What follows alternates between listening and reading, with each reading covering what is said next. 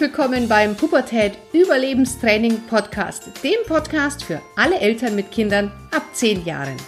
Mein Name ist Kira Liebmann und bei den Pubertät Überlebenstrainings helfe ich Eltern, die Pubertät ihrer Kinder zu überstehen, ohne dabei wahnsinnig zu werden. Hast du irgendwie eine andere, ähm, ja, so, so ein Lifehack, wie du dir Wissen aneignest, was man sich auch ja, übertragen kann, wenn man nicht hochbegabt ist? Also wie lernst du? Mm, ich versuche sehr effizient zu lernen und ähm, ziemlich motiviert auch. Also ich weiß nicht, wenn ich zum Beispiel Französisch Vokabeln lernen soll, dann überlege ich mir, warum lerne ich das? Und dann versuche ich irgendwie den besten Grund zu finden, warum ich das lerne. Und dann nehme ich mir zum Beispiel vor, dass ich später mal in Frankreich arbeiten kann und dann oder zum Beispiel in eine, keine Ahnung, dort leben kann und halt Freunde haben möchte und ein soziales Umfeld und sonst was. Und dann begeistert mich das auch ziemlich, weil ich das cool finde, möglichst viele Sprachen zu sprechen und mit möglichst vielen Menschen zu reden, weil ich mag Menschen sehr gerne und ähm, ja, dann fällt mir das auch ziemlich leicht irgendwie. Und zum Beispiel, also es gibt ja unterschiedliche Arten, zum Beispiel bei Sprachen. Ähm, habe ich zum Beispiel so gewisse Apps gefunden, wo ähm, es gekoppelt gibt Wörterbücher mit ähm, Vokabeltrainern, wo die dir das Wort auch aussprechen, in zum Beispiel amerikanischem und britischem Englisch. Und dann kannst du, dann lasse ich mir das so lange auf Französisch aussprechen und spreche das nach, bis ich das kann und dann kann ich das Wort halt. Oder mhm. zum Beispiel, ähm, und auch sich immer Hilfe holen. Also ich habe fürs Mathe-Abi, ich glaube, eine Woche vorher so richtig angefangen zu lernen. Und das darfst du gar nicht laut sagen. Und einen Monat vorher hatte ich noch sechs Punkte oder so in der Klausur gehabt. Und dann habe ich halt einen Freund, der Mathe studiert und habe den halt per WhatsApp zwei Tage lang bombardiert. Und danach war ich halt irgendwie so der Überraschungseinser im Mathe-Abi. Und ähm, ja, ich merke das oft gar nicht, dass es irgendwie besonders ist oder so. Und unterm Strich würde ich auch sagen, dass es neutral ist, mhm. weil es halt positive und negative Seiten hat es geht ja auch jetzt gar nicht darum, dich irgendwie zu stigmatisieren oder dir ein Label zu geben, aber du mhm. hast auch andere Techniken, dir die Welt ähm, zunutze zu machen, äh, wie jemand, der die Fähigkeit nicht hat. Und zum Beispiel das mit diesem motivierenden Ziel, das finde ich ein ganz, ganz wichtiger Punkt, weil viele setzen sich hin für die Schule und wissen eigentlich gar nicht wozu. Und der einzigste Grund, warum sie lernen, ist, weil sie morgen eine Schulaufgabe haben. Nur das motiviert ja überhaupt niemanden. Also und wenn du ja. jetzt sagst, du, du, stellst dir vor, du bist dann in Frankreich und hast da Freunde und Familie, dann ist das was ganz anderes. Und ich glaube, dass das ein wahnsinnig wertvoller Tipp ist für alle, die hier zuhören. Diese mhm. Motivation. Jetzt haben wir uns zwar uns ja auf äh, verschiedenen Treffen schon unterhalten und du hast erzählt, du warst auch auf einem, sag ich mal, Motivationsseminar für Jugendliche. Kannst du das anderen Eltern auch empfehlen, da ihre Kinder wirklich mal zu sagen, geh dahin und hör dir mal andere Impulse an als nur immer Schule und Fußball und Handy? Mhm. Ähm, ja, also mir hat es damals sehr geholfen.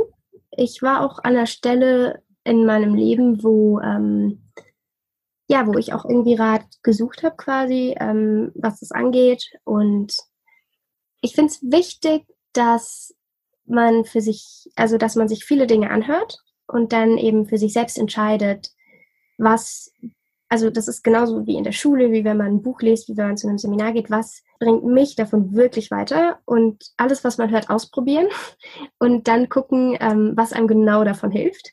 Weil oft, ähm, was ich mittlerweile bemerke, je nachdem, wie groß die Veranstaltung ist, ist die halt für eine gewisse größere Gruppe. Und zum Beispiel habe ich nachdem ich auf dem Seminar war, ganz viel Zeit damit verbracht, meinen Fokus zu trainieren. Und jetzt im Nachhinein fällt mir das ein, wie blöde das eigentlich war, weil ich meinen Fokus mit dem stimmt alles. Ähm, und ich hätte lieber, keine Ahnung, üben sollen, mich ein bisschen mehr zu entspannen. Aber also ich habe da sehr viele wertvolle Dinge gelernt. Ich würde sagen, auf jeden Fall hingehen, ähm, weil es mir extrem viel gebracht hat.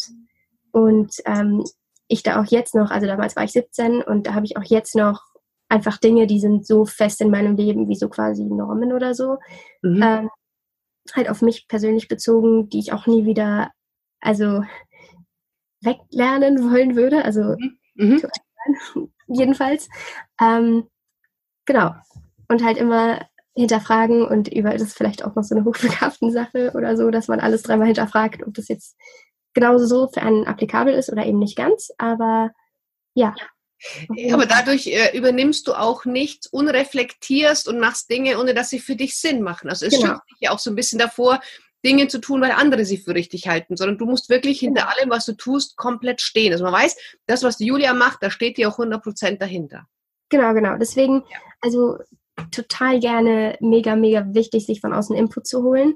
Ähm, und halt mit der kleinen, in Klammern dazu gesagt, dass man, egal von wo man das jetzt bekommt, ob, ob aus der Schule, aus dem Handy, vom Fußball oder vom, von einem Seminar, sich eben zu überlegen, ist das für mich gerade in diesem Moment wirklich wichtig?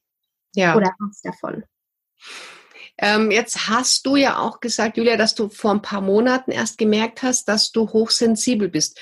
Wie würdest du sagen, unterscheidet sich für dich einmal, dass, dass dir das Lernen sehr leicht fällt, zu dem hochsensibel?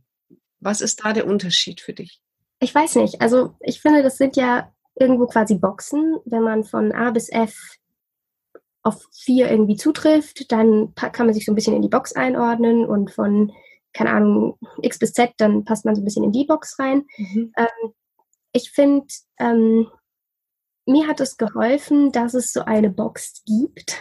Also zu wissen, dass es eine Box gibt, hochsensibel. Ich glaube, dass es zu wissen, dass es einen hochbegabten Box gibt, hat mir in der Schulzeit viel geholfen, mhm. weil ich mich komisch gefühlt hätte, glaube ich, teilweise, aber auch nur teilweise, weil, ja. Ähm, und das mit dieser hochsensibel Box, die kannte ich gar nicht. Ähm, da bin ich ähm, ja, durch meinen Freund drauf gestoßen, der hat so gesagt, guck mal, da ist ein Podcast zum Thema hochsensibel. Ich so, was ist denn das? Und dann habe ich mir das angehört und dann gab es da so gewisse Kriterien, die eben auf die Leute zutreffen. Und dann dachte ich mir so, hm, ja, ich mag keine lauten Geräusche, ich stehe nicht gerne neben Feuerwerk und ähm, ich, mir wird auch schlecht, wenn ich Auto fahre und ich werde auch relativ schnell krank und Luftzüge mag ich auch nicht und solche Dinge. Ähm, ja, Allergien habe ich auch. Äh, und ähm, einfach zu wissen, dass es genug Leute gibt, denen es ähnlich geht, dass es eine Box dafür gibt. Hilfreich. Das finde ich eigentlich bei beiden hilfreich und ja. auch wichtig, dass man sich nicht zu sehr mit einer Box identifiziert, aber man kann sich darüber freuen, dass man nicht alleine ist damit. Ja. Das finde ich. Und was, was heißt für dich ähm, hochsensibel? Also äh, macht das irgendwas mit dir oder sagst du, okay, ich nehme die Dinge einfach äh, noch feiner wahr wie meine Umwelt? Hm, ich meine, das habe ich ja immer schon was, was für mich, glaube ich, das, ähm, ja, das größte Learning daraus quasi ist, weil halt oft dann noch irgendwie Kommentare von außen kamen, so, oh, du Sensibelchen oder keine Ahnung was, wenn mir jemand auf den Fuß getreten ist und ich als Kind halt angefangen habe zu weinen, weil ich, äh, weil mir das halt wehgetan hat, ähm, dass ich halt, äh, ich war ja schon immer so und ich wusste schon immer, dass ich halt, ja, Dinge so ein bisschen, ja, mehr wahrnehme oder wenn zum Beispiel jemand irgendwie, irgendwie einen Kommentar macht oder so, dann kann schon sein, dass ich mir da stundenlang Gedanken drüber mache, obwohl der das schon vergessen hat. Ähm, deswegen denke ich mir dann immer so, ah ja, okay, das hängt vielleicht ein bisschen damit zusammen und das muss ich nicht so arg sehen. Und ähm, ja, deswegen, also seitdem ich das weiß, hilft mir das sehr einfach in dem Sinne, dass ich halt nicht alleine und komisch bin. Ja. Wie schaffst du es jetzt, dass du Ruhe findest? Weil ich kann mir vorstellen, wenn du dich ohne Hilfsmittel einfach hinlegst, ähm, dann kommt dein Kopf ja nicht zur Ruhe. Also wie, wie entspannst du dich? Wie, wie nimmst du dir Auszeiten? Mhm. Ähm, tanzen tatsächlich, weil, also das ist ja auch Sport und Sport hilft ja auch, glaube ich, so, ich meine, da kann man an nicht, so ansonsten nicht mehr viel denken, wenn man sich jetzt noch die Übung merken muss und dann noch gucken, dass man die Füße streckt und dass man das macht und das und das und das. Also einerseits finde ich, glaube ich, Ruhe darin, dass ich klare Aufgaben habe für meinen Kopf und den dafür auch brauche. Also ich finde zum Beispiel, ich weiß nicht, einen sehr langsamen Englischkurs finde ich weniger beruhigend als einen anspruchsvollen, so komisch das auch klingen mag. Einfach weil das eine mich halt auslastet und ich das dann halt irgendwie, ja, das halt alles funktioniert in meinem Kopf und ich mich nicht noch irgendwie darauf fokussieren muss, jetzt irgendwie langsamer zu denken oder so, dass ich nicht einschlafe. Ähm, und was mich auch noch entspannt, ist mich mit Leuten manchmal zu treffen, die halt genauso schnell denken wie ich. Weil dann muss ich nicht ähm, mich so arg konzentrieren, dass ich langsam rede. Ähm, ich habe jetzt hier wahrscheinlich auch zu schnell geredet. Mhm. Ähm, dass ich langsam rede oder so. Das ist eigentlich das Anstrengende, glaube ich. Mhm. Ähm, so mich, so nicht ganz ich selbst zu sein, quasi, aber dass bei den Leuten, mit denen ich mich dann unterhalte, eben halt langsamer, dass da mir die Leute das auch wirklich wert sind. Ähm, und so. Und ähm, dann häkeln oder sowas. Mhm. Also alles Dinge, die so ein bisschen auch den Kopf beschäftigen. Und dann höre ich dabei noch irgendwie ein Hörbuch auf Französisch oder so. Ähm, das entspannt mich.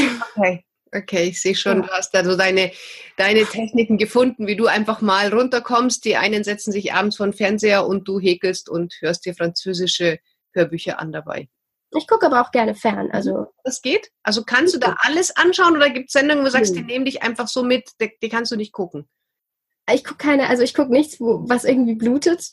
Und ähm, auch, also ich habe jahrelang gebraucht. Ich habe einmal mit neun oder so, haben meine äh, meine Familie versucht, mir einen Harry Potter Film zu zeigen und das ist nicht gut gegangen. Okay, glaube ich. Ähm, da bin ich, äh, keine Ahnung, aus dem Wohnzimmer gerannt und wollte nicht mehr reingehen, bis der Film zu Ende war. Ähm, also ich, also ich, ja, was ich gar nicht sehen kann, sind Menschen, die bluten oder die sich übergeben. Das, das, das geht einfach gar nicht. Also da würde ich mir am liebsten, so wenig hilfreich das auch ist, vor allem als Sanitäter, würde ich mir am liebsten die Ohren zu halten, die Augen zu halten und mich irgendwo in die Ecke setzen und warten, bis es vorbei ist oder weglaufen. Also ich bin auch nicht auf die Wiesen gegangen, zum Beispiel, eine lange Zeit. Ähm, weil ich da einmal hin bin und da hat sich jemand äh, direkt vor meine Füße übergeben und da war ich so, mm, das, äh, das sind dann die Nachteile schlecht, also schwerwiegender als die Vorteile, dahin zu gehen für mich. Ja. Ähm, wie ist es, ja. wenn du Menschen oder Tiere leiden siehst, wenn man jetzt Liebeskummer hat oder schlecht behandelt wird, oder so gibt es in Filmen immer, nimmt dich das auch mit? Ja, das nimmt mich sehr, also es ist immer so, als würde ich selbst erleben quasi. Deswegen, also zum Beispiel beim Tanzen, was halt auch meine größte Stärke ist, immer halt das Schauspiel dran, wenn ich halt Rollen spiele. Ähm, und das ist auch das, was mich fasziniert, eben weil ich, keine Ahnung, oder wenn ich ein Buch lese, zu 100 Prozent äh, da reinfühlen. Ähm, das ist auch ein Punkt, da habe ich bis jetzt nie so drüber nachgedacht, aber ich, ja, ich kann mir schon vorstellen, dass es, dass es ähm, ja, mir vielleicht ein bisschen einfacher fällt als anderen Menschen.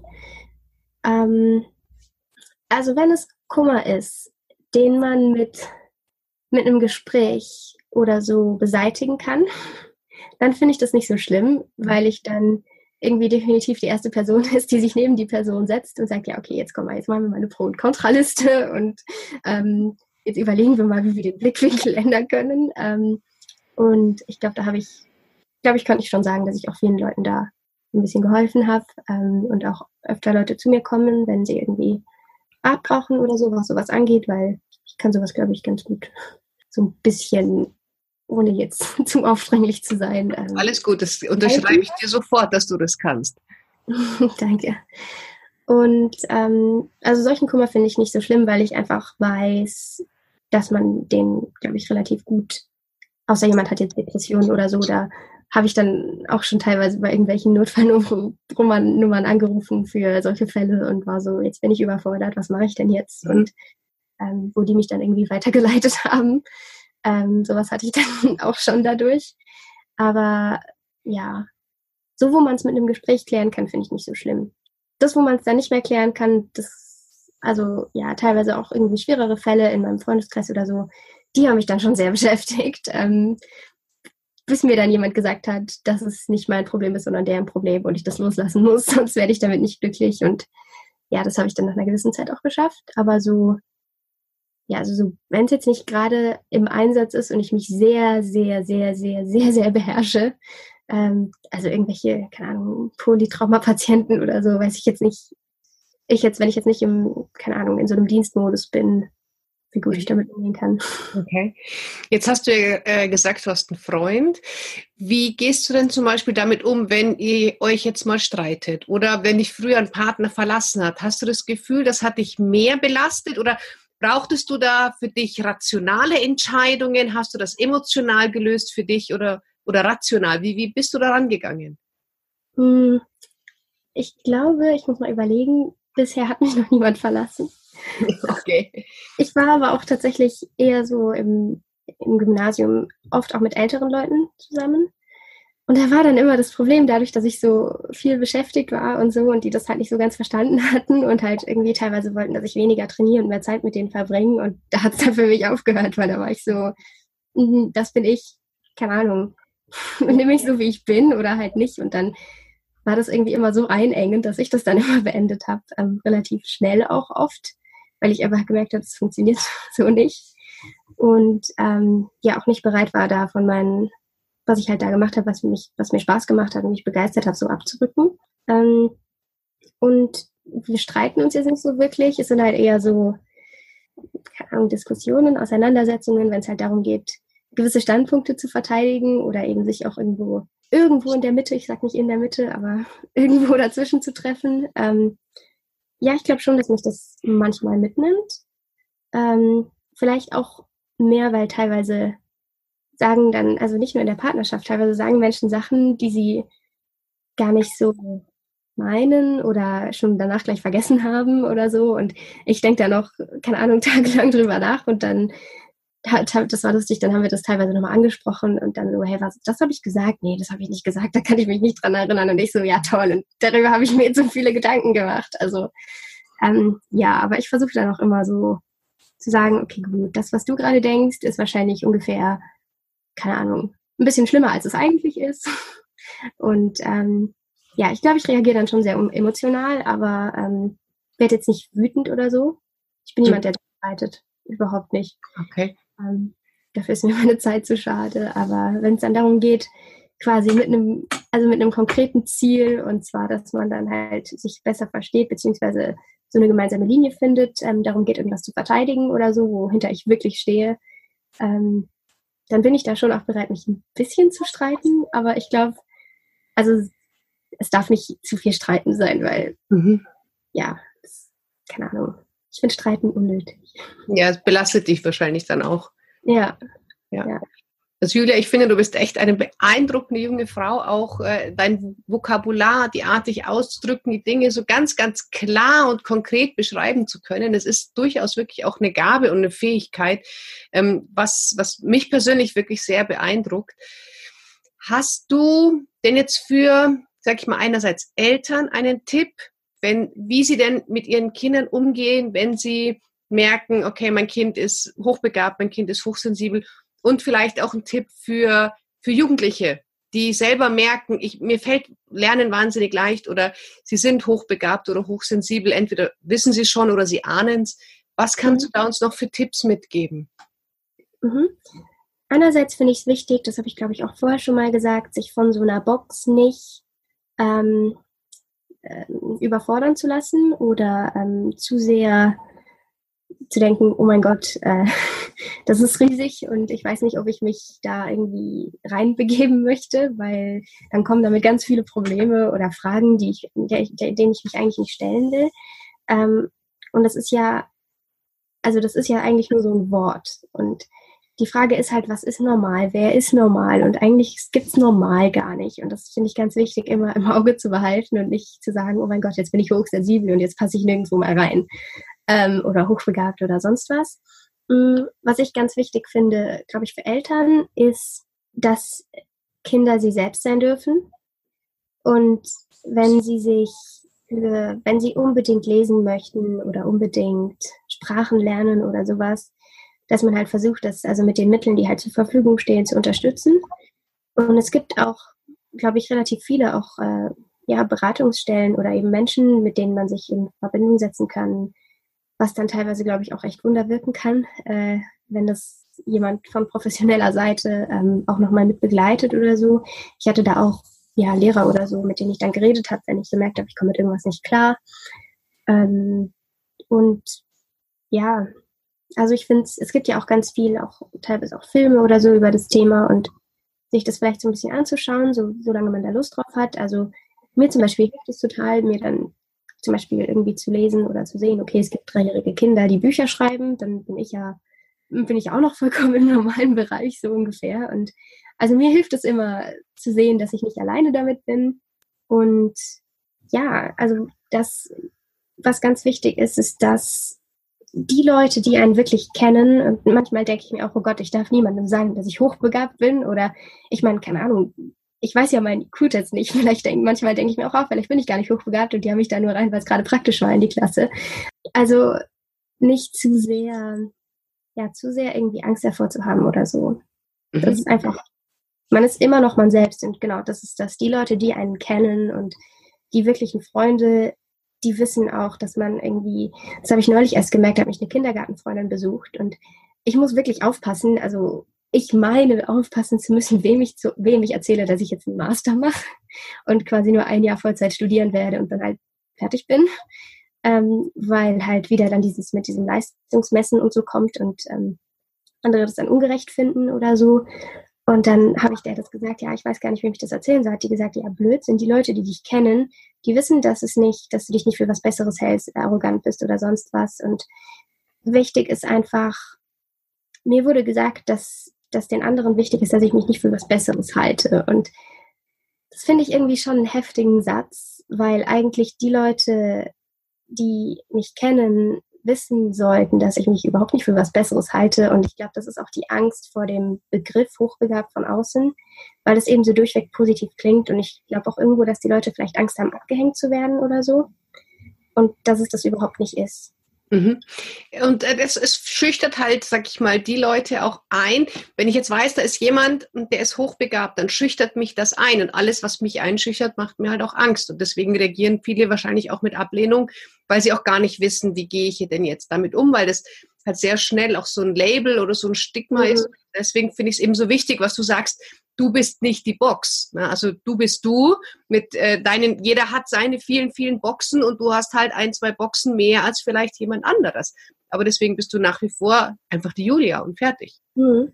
Ja, genau. Ich werde einfach versuchen, es so gut es geht als Geschenk zu sehen und ähm, weil ja hinter jedem oh mein Gott, jetzt habe ich stundenlang damit verbracht, darauf zu achten, ob da jetzt ein grüner Punkt ist oder nicht.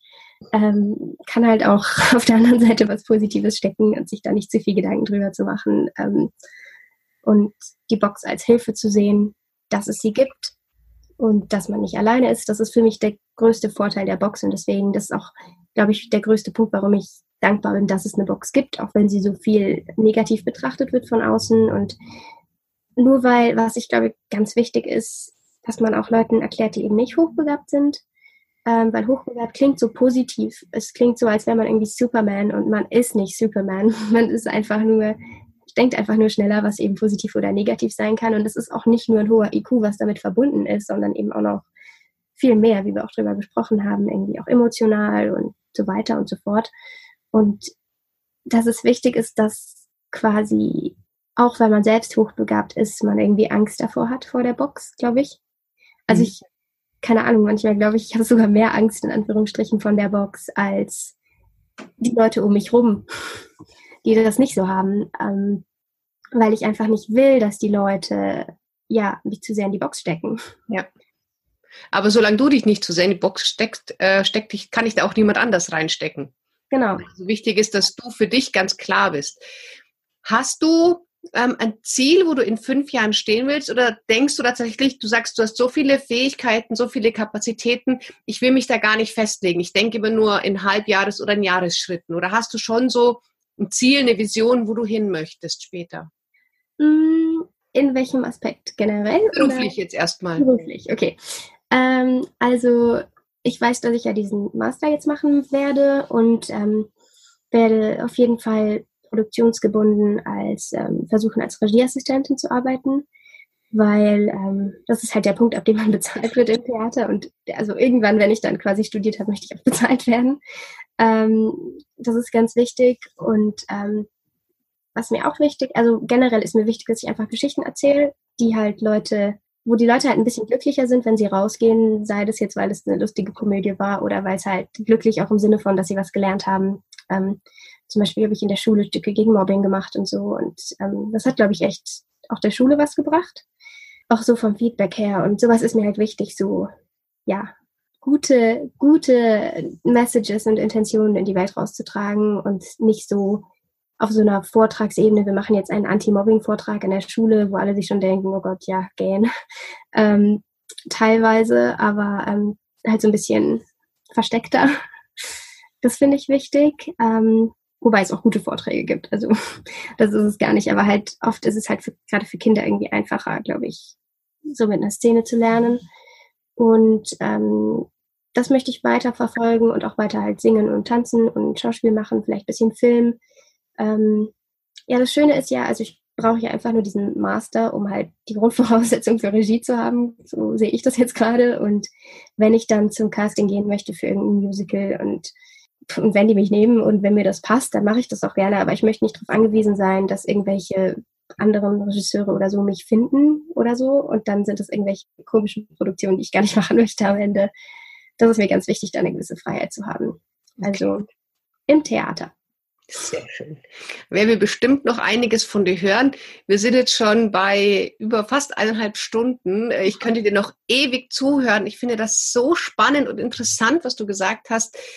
Ähm, jetzt noch eine Frage. Wenn jetzt Eltern merken, okay, ähm, ich glaube, mein Kind, das ist so ähnlich wie die Julia. Können sie mit dir in Kontakt treten? Ähm, wenn ja, wie? Ähm, ja. Ja? ja das ist nicht schlecht. Okay, das heißt, wenn da jemand wirklich sagt, ich, er würde mich gern austauschen, dann kann er dich über Facebook anschreiben. Mhm. Ich glaube aber wirklich auch, dass mittlerweile, vor allem also hier in Bayern, wo ich jetzt bin, unser Schulsystem auch so weit entwickelt ist, dass sowas auch erkannt wird und also nicht zwingend vom Lehrer erkannt wird, aber wenn man damit an die richtigen Stellen tritt, das auf jeden Fall auch irgendwie gefördert wird und so ja. ähm, gegen getestet wird. Also ich glaube, es ist ein großes Privileg, also für mich gewesen, hier zu wohnen, wo einfach ohne Eigeninitiative die Leute um mich herum das gecheckt haben. Ähm, ja, weil wenn nicht, dann weiß ich nicht, wo ich jetzt wäre. Was heißt ohne Eigeninitiative? Du, durch dein Sein hast du ja. mit ihrer Pore vermittelt, wo du hingehörst. Ne? Also, was das für dich normal ist, ist für andere einfach ja ein Geschenk, was ganz außergewöhnliches. Und ja, versuch's als Geschenk anzusehen, weil mhm. loswerden wirst es sowieso nicht mehr. Stimmt. Ja. Das ist anstrengend. Ja, ich weiß, aber wahrscheinlich, es gibt immer Sonne und Regen und es, es hilft dir halt auch weiter. Dadurch hast du einen Master in einem Jahr und dann ja. bist du fertig. Ne? Ja. Julia, ich danke dir für dieses unfassbar tolle Interview. Die Zeit ist wie im Flug vergangen, wahrscheinlich auch für die ganzen Zuhörer. Und ich wünsche dir alles, alles, alles Gute, auch auf dein, bei deinem Studium, bei deinem Master. Und ich werde deinen Weg mit ganz, ganz viel Spannung weiter verfolgen, was du weiter machst und hoffe, dass wir uns vielleicht bei dem einen oder anderen Netzwerk treffen, dann auch wieder über den Weg laufen. Ich würde mich auch total freuen. Und mir ist einfach wichtig, dass, also deswegen habe ich das auch gemacht, obwohl es irgendwie schon, ja, ich versuche mich nicht einschüchtern zu lassen von der Box, aber manchmal ist es schon ein bisschen einschüchternd und mhm das ist, ich finde, dass es wichtig ist, dass man dazu auch, also dass man aufsteht für sich und auch zukünftige Generationen, um eben zu sagen, okay, Leute, ihr seid nicht allein. Ja, absolut. Und du hast bestimmt viele inspiriert, einfach auch mal näher hinzugucken und das Kind nicht einfach abzustempeln, sondern zu sagen, hey, das ist mein Kind, so wie es ist, egal mit wie viel Boxen oder wenig Boxen es unterwegs mhm ich nehme es an, wie es ist. Und damit kann man wahrscheinlich jedem Kind, egal welche Begabung oder Nicht-Begabung das Kind hat, das größte Geschenk machen. Ja, ich bin so dankbar für die Unterstützung meiner Eltern. Ja, das glaube ich dir. Julia, wir hören uns und ich wünsche dir noch einen ganz, ganz tollen Tag. Vielen Dank für deine Zeit. Dankeschön, ebenfalls. Danke.